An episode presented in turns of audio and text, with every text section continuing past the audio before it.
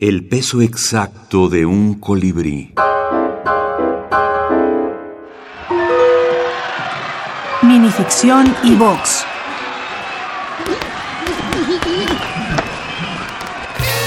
Experimentó de nuevo la sensación de hambre.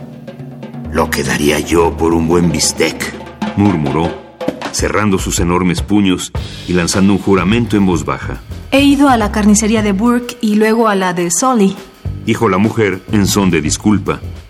¿Y no te quisieron fiar? Ni medio penique. Burke me dijo que... Vacilaba. No se atrevía a seguir. Vamos, ¿qué dijo? Que como esta noche Sandel te zurraría de lo lindo, no quería aumentar tu cuenta. Ya es bastante crecida. Un buen bistec. Jack London. Fragmento. Fíjate que en esa antología muchos chicos pobres, o sea, en los vindicuentos, es como esa admiración del chico pobre que se sacrifica, que, que viene de los barrios bajos y que alcanza el campeonato, ¿no? Es como un símbolo de la gloria, que, que de alguna manera todos los buscamos en diferentes áreas de nuestra vida, ¿no? Ya sea, pues no sé, en nuestra carrera, en cualquier cosa, ¿no? Buscamos como que ese triunfo, esa gloria a través del sacrificio. Y yo creo que por ahí es ese, esa parte de admiración, ¿no?